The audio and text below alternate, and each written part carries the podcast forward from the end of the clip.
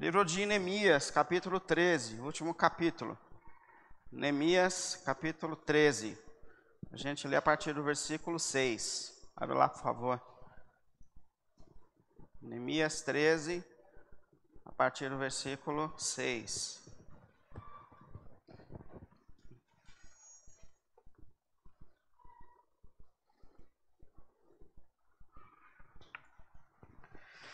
Neemias 13, 6. Mas, enquanto tudo isso estava acontecendo, eu não estava em Jerusalém. Pois no 32 ano do reinado de Artaxerxes, rei da Babilônia, voltei ao rei. Há algum tempo pedi a sua permissão e voltei para Jerusalém. Aqui soube que do mal que Eliasabe fizera ao ceder uma sala para Tobias nos pátios do templo de Deus. Fiquei muito aborrecido e joguei todos os móveis de Tobias fora da sala. Mandei purificar as salas, coloquei de volta nelas os utensílios do templo de Deus, com as ofertas, cereal e incenso. Também fiquei sabendo que os levitas não tinham recebido a parte que lhes era devido e que todos os levitas e cantores responsáveis pelo culto haviam voltado às suas próprias terras. Por isso repreendi os oficiais e lhes perguntei: por que essa negligência com o templo de Deus?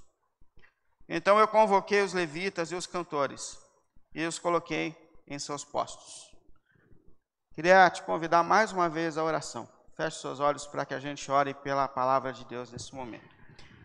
Pai, mais uma vez a gente ora ao Senhor pelo nome santo do Senhor Jesus Cristo, colocando esse momento onde mais uma vez a Sua palavra é ministrada. Nós já temos orado por esse momento, nós já temos orado para ouvir a Sua voz por meio da ministração da palavra, nós já temos buscado o Senhor nesse sentido. E nesse momento, Pai, nós confirmamos a nossa intercessão diante de Ti, Senhor. Não por nós, porque nós não somos dignos, mas pelo nome de Jesus. Que o seu Espírito se mova em nós e entre nós, Pai. Que a sua palavra seja poderosa e eficaz para alcançar os nossos corações endurecidos, Senhor. Que a sua palavra faça-nos mover, Senhor, a sua santa vontade e aos seus eternos propósitos, Pai. Pelo nome de Jesus, cada palavra, cada ensino, cada expressão, nós colocamos diante de Ti, colocamos também os nossos corações, para que eles sejam terra fértil, Senhor, para o Evangelho, Senhor para a tua vontade, Senhor.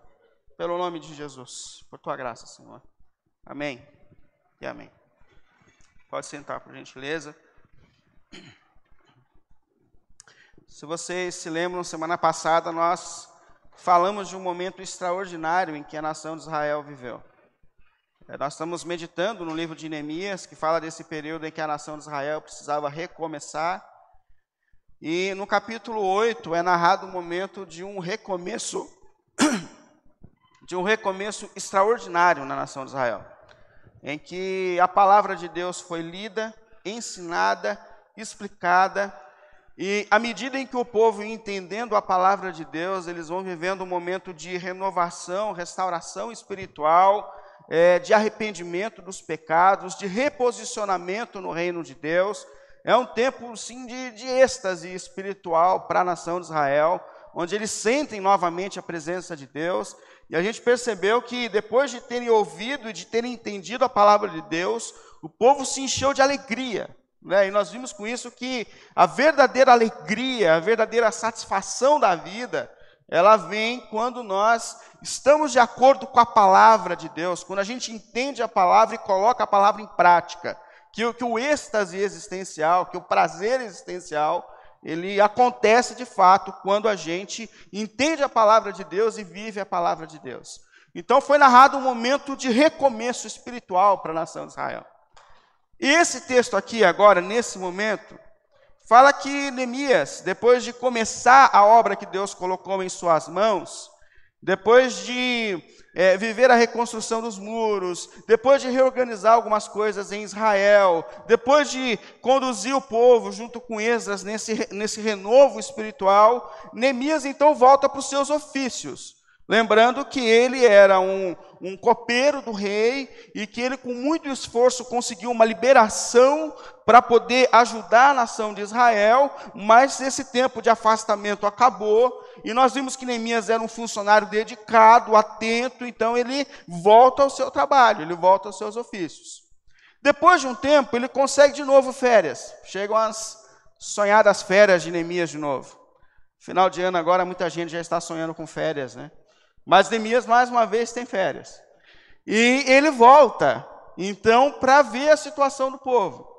E eis a questão: o povo já estava começando a cair de novo.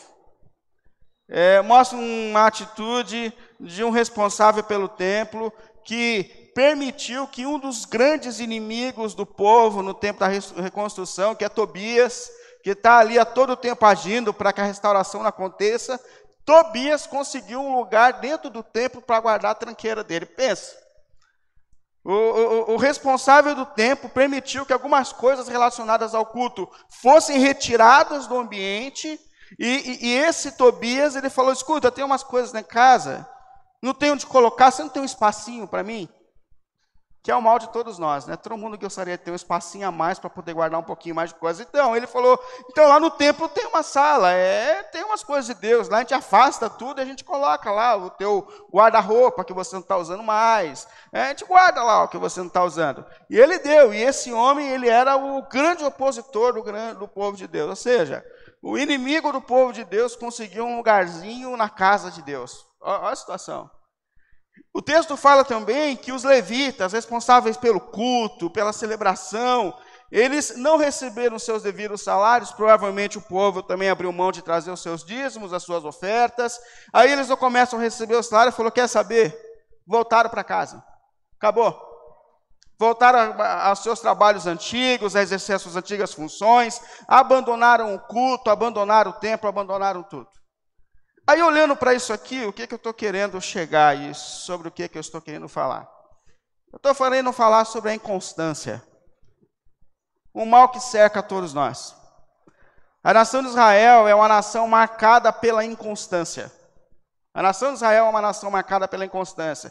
Quem lê o Antigo Testamento vê Israel assim: estão em cima, viram algo extraordinário acontecendo, assumiram aliança com Deus, o fervor espiritual se manifestou. Aí você lê um pouquinho mais, você fala, agora vai. Não, Israel caiu, pecou, enfraqueceu, abandonou. Aí Deus vem e intervém por graça e por misericórdia e coloca Israel de pé de novo. Israel volta a fazer aliança, e Israel chora, Israel se quebranta, e passa um tempo, Israel cai de novo. Aí, e assim vai o texto bíblico todo. A nação de Israel é, é, é uma nação marcada pela inconstância, é, pelo êxtase e pela frieza. É, é o mal que assola aquele tempo. Agora a questão é: é o mal que assola todos nós? Esse é o problema. Todos nós, de alguma forma, temos os nossos altos e os nossos baixos. Fala a verdade. Isso se estende à nossa condição emocional, isso se estende ao nosso ânimo na vida, isso se estende à nossa vida espiritual. Nós temos altos e baixos. Eu tenho certeza que você já participou de celebrações aqui, em que você viveu momentos extraordinários, em que a palavra de Deus alcançou o teu coração, em que você falou, sentiu no teu coração, agora vai, agora eu vou firmar, mas isso aconteceu no sábado, na terça você já não estava bem. Nós somos também alcançados por essa inconstância existencial e espiritual. E, e, diante dessa realidade que não afeta só a nação de Israel, é uma realidade que afeta a todos nós. Eu coloquei para mim mesmo essa questão: por que, que nós somos inconstantes? E, e como a gente pode vencer a questão da inconstância? Como a gente pode, como povo de Deus, principalmente, é, vencer a inconstância espiritual? A inconstância espiritual. Eu coloquei aqui três pontos. Três pontos que eu achei que, foi, que foram importantes para mim, eu espero que faça também algum sentido para você. Três pontos. Primeiro, primeira coisa que a gente precisa fazer para vencer a inconstância é perceber que tipo de crente nós estamos sendo. Ou que tipo de crença nós estamos desenvolvendo. Que tipo de crente você é? Quando a gente olha, por exemplo, para Jesus, a gente percebe que Jesus, ele sempre teve diante dele uma multidão. mas que Jesus, ele sempre fez uma diferenciação entre a multidão que o seguia e entre os discípulos que eram dele. Presta atenção nisso. Sempre. Por vezes, Jesus ensinou para todos, mas por vezes, Jesus chamou os seus discípulos para si e disse: Olha, a multidão, as pessoas, os crentes, e muitas vezes, eles agem assim. Mas você, Jesus fala, você vai agir assim. Isso se estendeu às questões espirituais. Olha, a multidão gosta de, gosta de êxtase espiritual. A multidão gosta de parecer crente para as pessoas. Gosta. Lembra dos fariseus? Que sempre caíam nas esquinas, nos seus momentos de oração, e que eram celebrados pelas pessoas, dizendo: Olha, aqui tem um crente, hein? Esse aqui é espiritual, esse aqui é espiritual. Aí Jesus depois chama eles e fala assim: Olha, eles fazem assim, mas vocês Vá para o teu quarto secreto e deixa o teu pai te ver no teu quarto secreto. E o teu pai que te vê no quarto secreto vai te recompensar. Então, a primeira coisa que a gente tem que definir para perceber por que, a inconstância nos, nos invade dessa forma.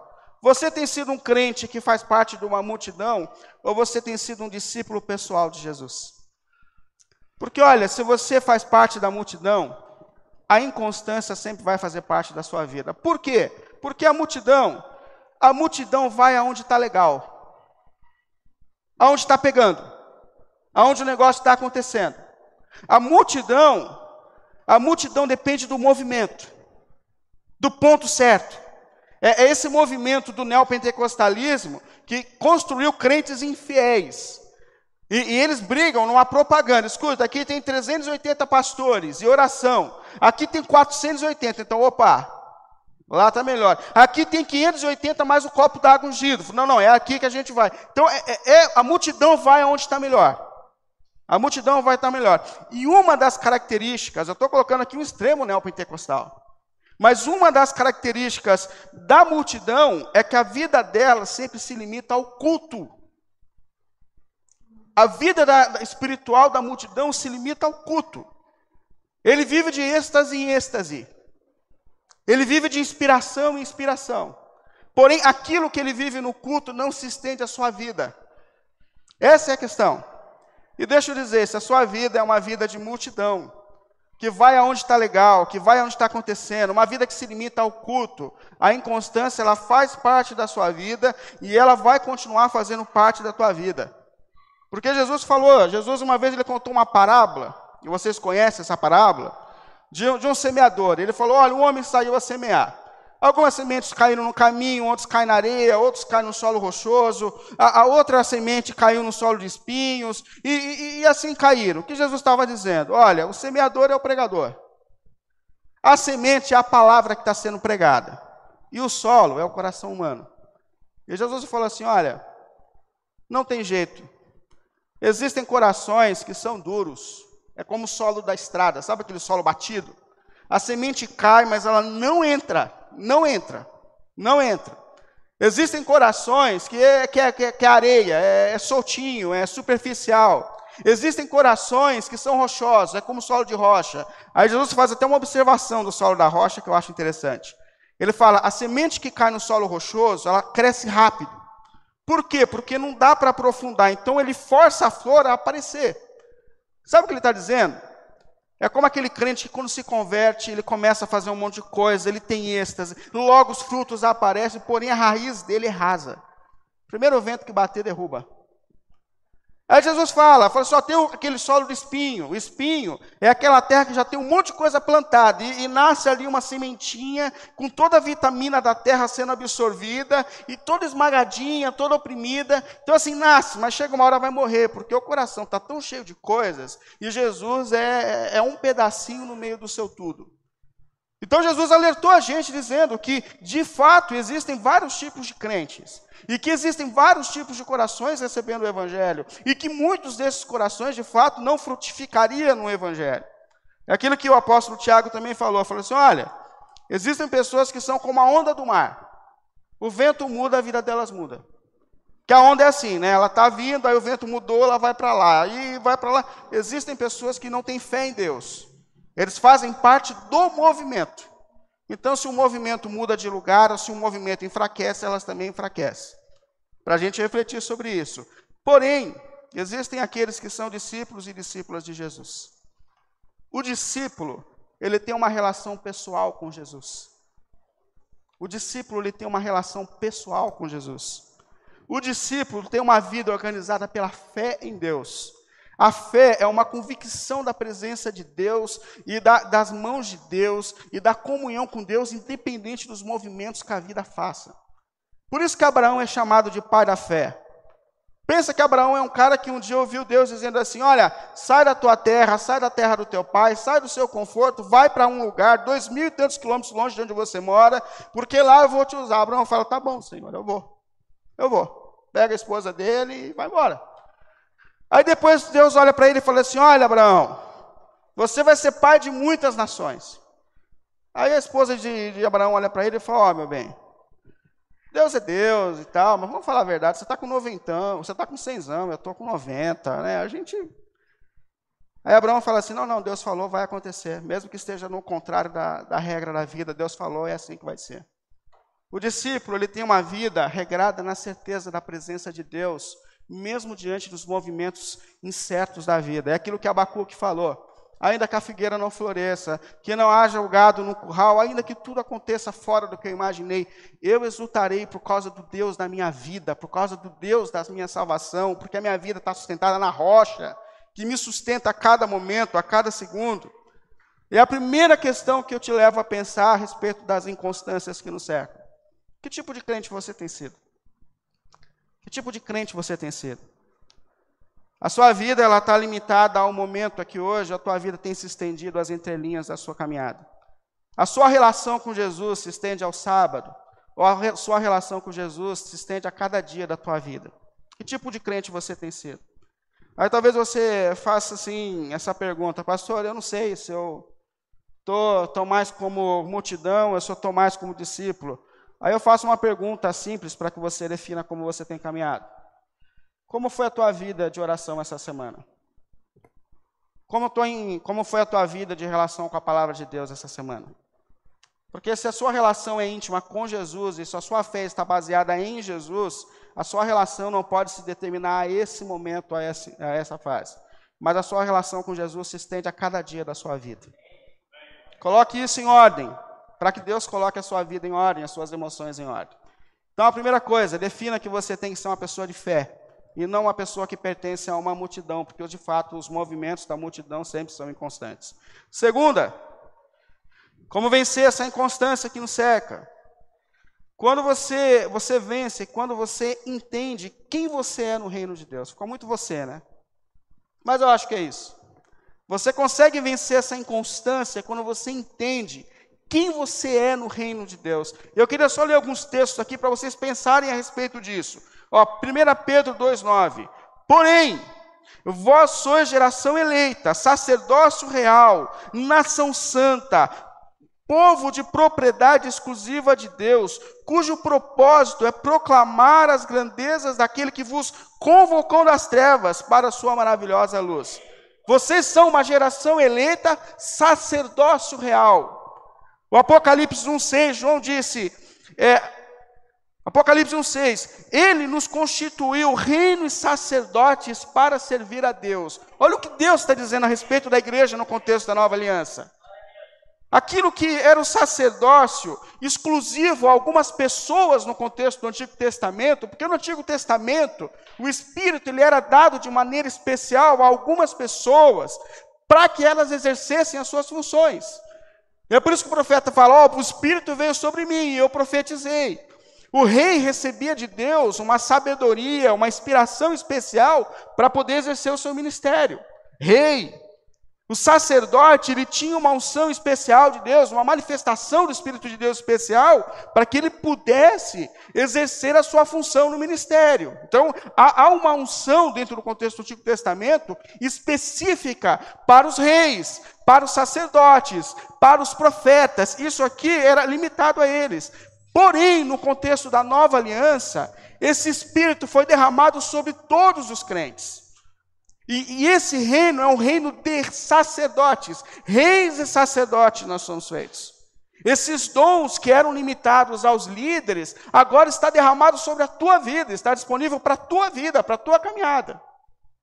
Isso é muito importante, é por isso que a gente fala do batismo no Espírito, porque o Espírito te deu vida, mas esse mesmo Espírito que era derramado, que dava vida ele, e também capacitava pessoas de uma maneira extraordinária, agora ele está sendo derramado sobre toda a igreja, sobre toda a igreja. Nós somos batizados nesse Espírito, nós estamos imersos nesse Espírito. O Espírito está distribuindo dons entre nós, capacitações que eram específicas, ele está sendo dado a todos nós agora. Esse é o contexto da nova aliança. E por que, que isso nos faz pensar seriamente? Primeiro, porque traz para a gente responsabilidade e traz para a gente algumas verdades. Responsabilidade por quê? Porque no Novo Testamento, no contexto da nova aliança, ninguém é café com leite. Ninguém tem mais o papel, ou ninguém tem mais o direito de ser um crente chamado para ser de banco. Por quê? Porque o Espírito está derramando dons entre todos nós. Percebe isso? Ninguém mais é neutro na missão.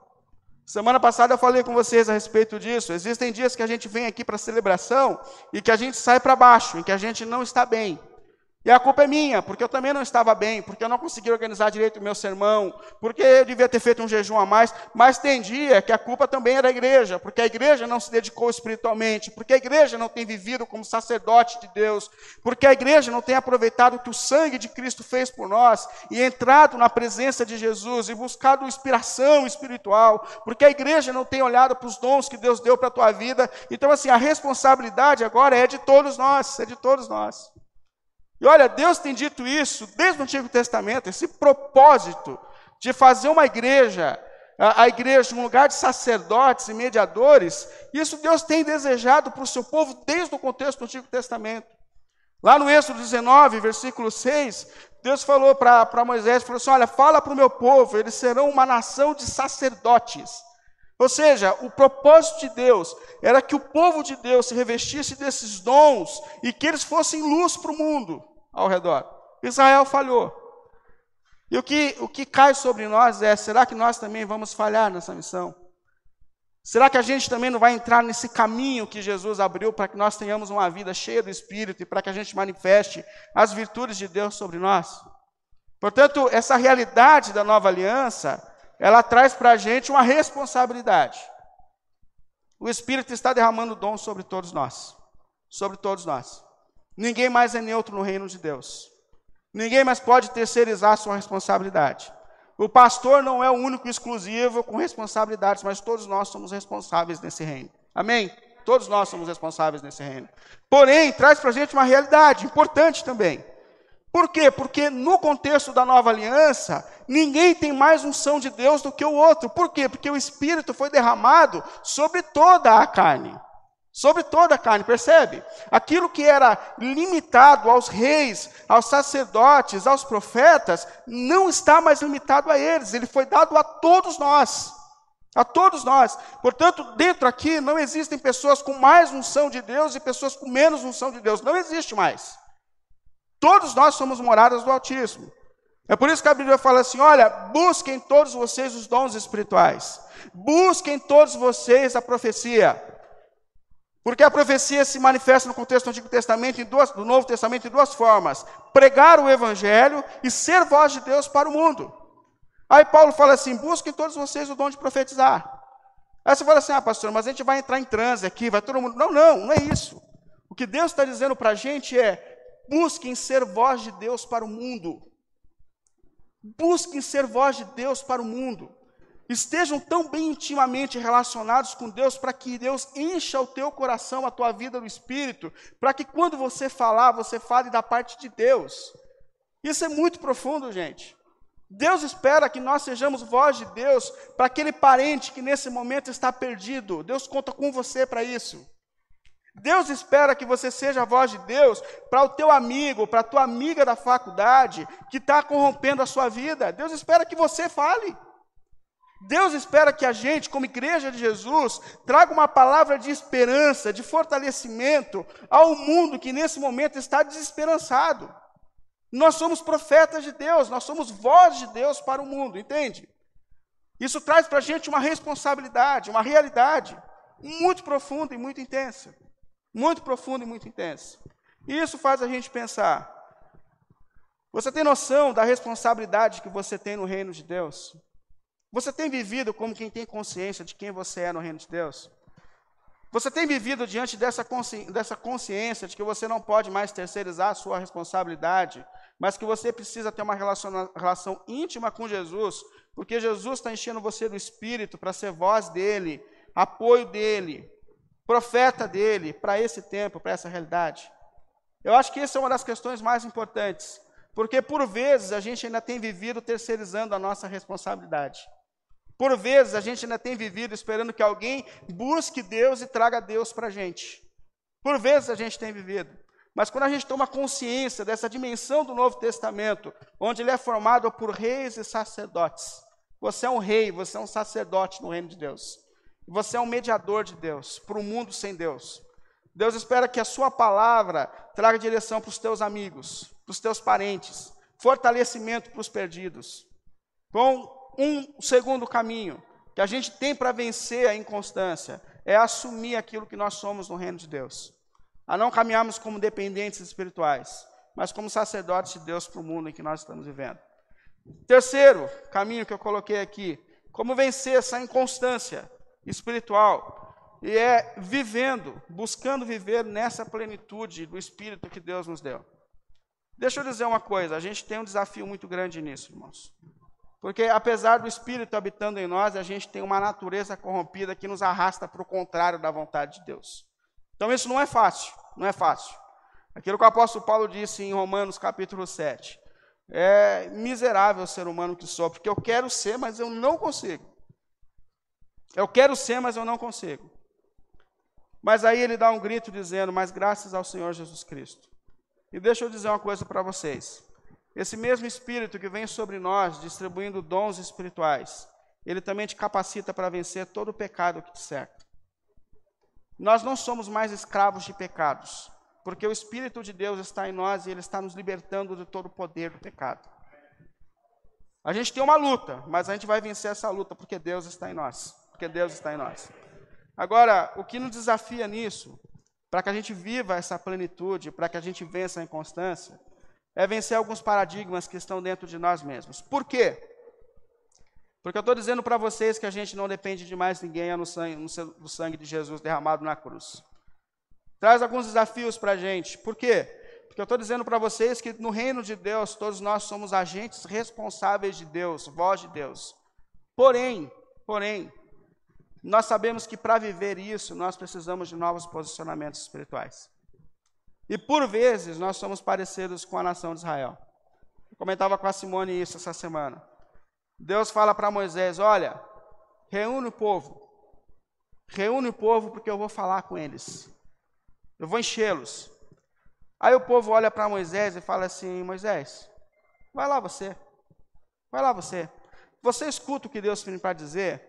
Aí depois que você entendeu o que Deus tem para dizer, aí você traz para a gente e a gente obedece. Aí eu te pergunto, por que, que o povo não queria ouvir de si mesmo a voz de Deus? Porque eles teriam que se santificar. Porque eles teriam que mudar a maneira deles viver. Porque eles tinham medo da presença de Deus na vida deles. Eu vou dizer uma coisa para vocês. A gente gosta de terceirizar a responsabilidade. A gente gosta disso. A gente gosta de ter pessoas que busquem a Deus por nós. A gente gosta disso. A gente gosta desse conceito, mesmo dizendo: olha, vocês são reis e sacerdotes, mas olha, pastor, se, se você puder passar a semana toda orando, jejuando e vir aqui inspirado para pregar o evangelho, é melhor. É melhor. E por que, que a gente não busca essa incisão? Por que, que a gente não busca essa relação mais profunda? Porque assim como Israel, assim como Israel, a gente sabe que para viver mais perto de Deus e para ser agente de Deus, algumas mudanças precisam acontecer na nossa vida. Essa é a questão. Porque a gente sabe que a gente precisa orar mais. A gente sabe que a gente vai perder o prazer do sofá. A gente sabe que, que a gente vai ter que ter mais contato com a palavra de Deus. Sabe que pecados terão que ser abandonados. Sabe, muitos jovens sabem que vai ter que parar de ter relação ilícita. Muita gente sabe disso. Para de, de acessar, parar de acessar coisa que não presta, assistir programa que não importa. É por isso que a gente quer viver nesse antigo sistema de que alguém fala com Deus, alguém busca a Deus e passa para a gente, porque a gente não quer assumir o nosso lugar como reis e sacerdotes. A gente não quer isso. É melhor que alguém faça por nós. É o melhor que alguém faça por nós. Mas aí é que está a questão, não é uma opção. No reino de Deus, todos são reis e sacerdotes.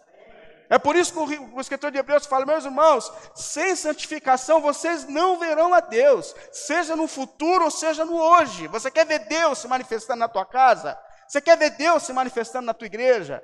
Você quer ver Deus se manifestando na tua vida? Sinto muito, a gente precisa romper com os nossos pecados, mudar a nossa maneira de ser, aprender a ter disciplina espiritual, porque a inspiração e a força que nos envia vem do Senhor, vem do Senhor.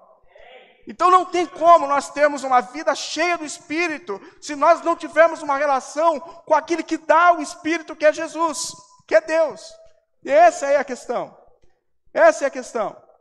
Enquanto nós caminhamos como multidão, como aqueles que ficam atrás do movimento, a inconstância vai fazer parte da minha vida.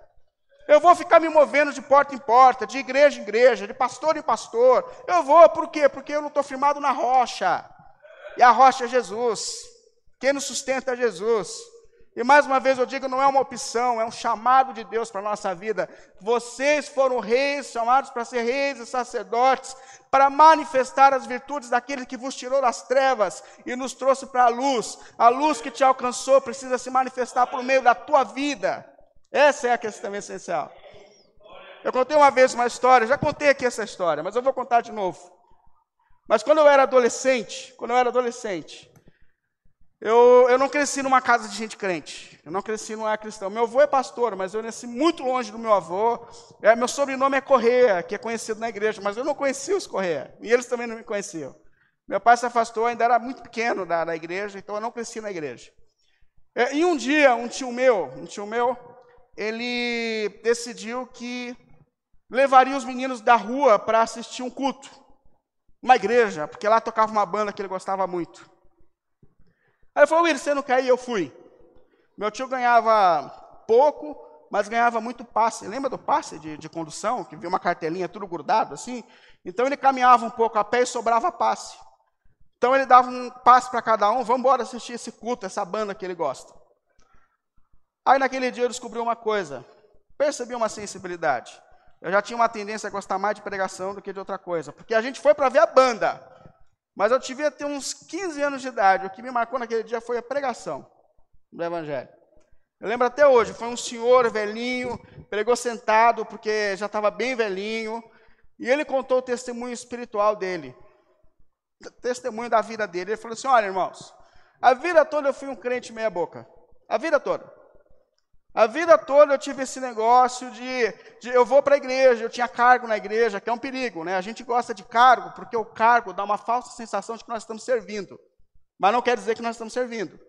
Sua relação com Deus pode estar horrível e você pode ter cargo na igreja. Então cuidado com isso. Cuidado com isso. Então eu tinha cargo na igreja, eu, eu, tinha lá todo, ele era assembleano, então todo domingo eu estava na igreja, eu estava na porta. Ele falou, mas eu sempre fui um crente assim que conta umas piadinhas sujas, sabe? Então, assim, sempre tinha uma rodinha em volta de mim, tinha aquela. Ele falou: eu não era um cara que bebia, mas era um cara que todo dia, quando voltava do trabalho, eu parava na porta do bar, colocava só um pé no degrau do bar, não entrava, ele ficava só com o pé dentro. Entendeu? E ele não tinha um copo de cerveja, ele dava um gole no copo de cerveja de cada um. Então, assim, ele falou: a vida inteira eu fui assim. Ele falou: a vida inteira meio, meio crente. Aí ele falou assim: um dia eu cheguei em casa nessa rotina, fui para o trabalho, contei umas piadinhas sujas que eu decorava. Aí na volta eu dei uma passadinha no boteco, mas ó, não é, não entrei no boteco. Ele falou: fiquei na porta ali e tal, fazendo aquele clima. Aí voltei para casa, entrei em casa. Quando eu sentei para jantar, bateram na minha porta desesperado. Ele falou. Aí ele falou assim: quem é? Abriu, era uma senhora desesperada dizendo: Olha, minha filha está tendo uma crise dentro de casa, eu acho que é demônio. Me disseram que é demônio, eu preciso de alguém que vai lá expulsar o demônio dela. Aí ele olhou e falou assim: Pronto. Falei: Não, não tem problema, vamos lá. O pastor mora aqui, quatro esquinas aqui, a gente vai lá. Ele falou: Não, não, eu passei na casa do pastor. O pastor viajou, tá, viajou, tinha compromisso e tal. Aí eu falou: Não tem problema, Diácono Antônio. Frente de casa, a gente pega o Antônio. Falei, então, foi a esposa do Antônio que mandou eu para cá. O Antônio não chegou do serviço ainda. Aí ele ficou parado pensando assim. Aí eu falei, enquanto eu pensava, a mulher me pegou pelo braço e saiu me arrastando pelas esquinas e me levou para lá, para cá. Quando eu vi, eu estava dentro da casa. Ele falou, atravessou uma sala, me jogou para dentro de um quarto e trancou a porta. Tinha uma menina lá, endemoniada. Ele falou, aquela menina olhou para minha cara e deu uma risada debochada. Como assim eu te conheço? Pulou em cima de mim, ele falou. Puxou meu cabelo, rasgou minha roupa, me puxou pelo pé, virou de ponta cabeça, me bateu, me arranhou. Eu levantei, ela me bateu de novo, tentava fugir, ela me puxava pelo pé. Falou, foi a coisa mais horrível da minha vida. Eu com medo daquela menina. Aí quando ele falou assim, quando eu consegui, eu escapei e fui para a sala. Aí quando ele foi para a sala, cabelo bagunçado, camisa rasgada, a família dela olhou assim para mim com uma cara de decepção. Ele falou, aquele dia foi uma frustração na minha vida. Porque ele falou: que tipo de crente eu estou sendo?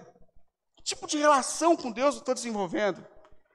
E ele falou que a humilhação foi tão grande para ele que ele falou: a senhora tem um quarto livre aí? Ela falou: tem aquele ali, não entendeu. Aí ele falou: eu entrei naquele quarto livre, dobrei os meus joelhos diante de Deus, pedi perdão para Deus pela vida miserável que eu estava vivendo, pedi, me reconciliei com Deus. Ele falou: eu me senti cheio do Espírito de Deus, voltei, entrei no quarto. Quando entrei no quarto, o demônio já tinha sido expulso, a minha estava sentadinha na cama. Mas eu gosto dele finalizando essa história dizendo: eu nunca mais permiti uma relação medíocre com Deus. Eu nunca mais terceirizei a minha relação com Deus, porque eu percebi que nesse reino eu sou um rei, eu sou um sacerdote, que Deus me chamou para viver uma missão de proclamação, que Deus conta comigo, comigo, para que o mundo experimente o evangelho, que eu sou a voz de Deus, que eu sou a luz de Deus, ele falou. Então, a partir daquele momento, nunca mais eu me envolvi com uma hipocrisia espiritual. E eu queria muito finalizar te fazendo essa pergunta. A inconstância vai te vencer nessa caminhada? Você vai simplesmente fazer parte de uma multidão que segue a Jesus quando está tudo legal, que vem para a igreja quando a igreja está cheia, ou você vai desenvolver uma relação íntima e pessoal com Jesus de Nazaré, rocha que te sustenta em toda circunstância da tua vida. Que tipo de crente nós vamos ser? Nós vamos viver nessa montanha russa espiritual de hoje eu estou lá em cima, tive um culto bom, ou nós vamos sair daqui hoje dizendo eu vou viver para a tua glória. Eu vou viver para a tua glória. Nós temos que tomar essa decisão, queridos irmãos. Que tipo de igreja que nós vamos ser? A nossa vida está firmada em Jesus. É com Jesus o nosso compromisso. É de Jesus que nós somos discípulos. Queria muito que você pensasse sobre isso hoje. Para que a inconstância não reine sobre a sua vida. Porque olha, a nossa salvação, Satanás não rouba mais, porque nós já fomos comprados pelo sangue de Jesus. Mas ele quer tornar a nossa caminhada medíocre. Mas nós vamos nos firmar na rocha que é Jesus que nos sustenta em toda e qualquer circunstância da nossa vida. Portanto, saia daqui para viver com Jesus. Saia daqui comprometido com Jesus, para viver para a glória de Jesus. Saia daqui, não esqueça o que você viveu aqui. Mas lembre que aquele que se manifestou aqui está se manifestando lá na tua casa, está se manifestando nas entrelinhas da tua vida. Amém? Amém? Não esqueça disso. Amém. Glória a Jesus, glória a Jesus. Que a inconstância que invadiu Israel não invada mais as nossas vidas. Que Deus nos dê forças para que a gente assuma o nosso lugar no reino. Reis e sacerdotes, chamados para manifestar as virtudes daquele que nos tirou das trevas para a luz. Que a natureza de Cristo se manifeste em nós e através de nós, para a glória do nosso Deus. Pelo nome de Jesus. Vamos orar? Vamos ficar em pé.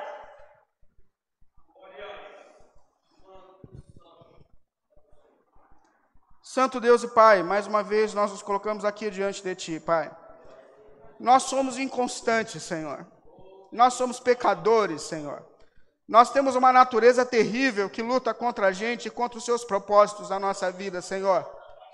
Mas esse amor e essa graça que se manifestou sobre Israel se manifesta sobre a nossa vida hoje também, Senhor. Por isso, em nome de Jesus, nosso Deus e nosso Pai, enche os nossos corações e as nossas vidas, Senhor em nome de Jesus, Pai, manifesta o seu Espírito, Senhor, trazendo sobre nós arrependimento, trazendo sobre nós transformação, Senhor. Pelo nome de Jesus, levante entre nós discípulos e discípulas do Senhor, firmados na rocha que é Jesus, que nos sustenta em toda e qualquer circunstância da nossa vida, Senhor. Que nós dispusamos, Senhor, as nossas vidas para ser luz do mundo, Senhor. Que as virtudes do Espírito Santo se manifestem em nós e através de nós, para a glória de Jesus, Senhor. Para a glória de Jesus, Deus Pai. Oh, Deus querido, não permita que a nossa vida espiritual se limite ao templo, Senhor. Mas que a gente saia daqui para viver para a tua glória, Senhor. Que o seu Espírito nos incomode nas entrelinhas da nossa vida, Senhor. Nas entrelinhas da nossa vida, Senhor. Em cada detalhe da nossa existência, Senhor. Que nós sejamos homens para a tua glória.